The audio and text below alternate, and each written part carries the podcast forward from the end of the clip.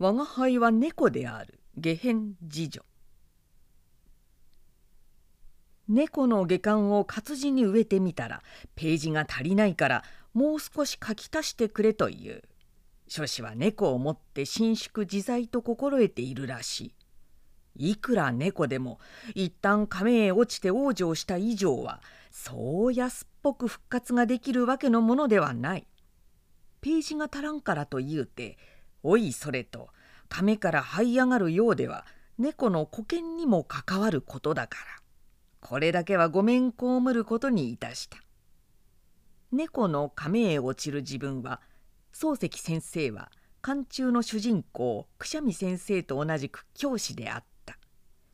亀へ落ちてから何ヶ月経ったか大往生を遂げた猫は元より知るはずがない。しかしこの序を書く今日の漱石先生はすでに教師ではなくなった。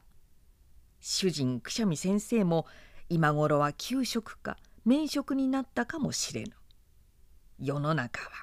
猫の目玉のようにぐるぐる回転しているわずか数ヶ月のうちに往生するのもできる月給を棒に振るものもできる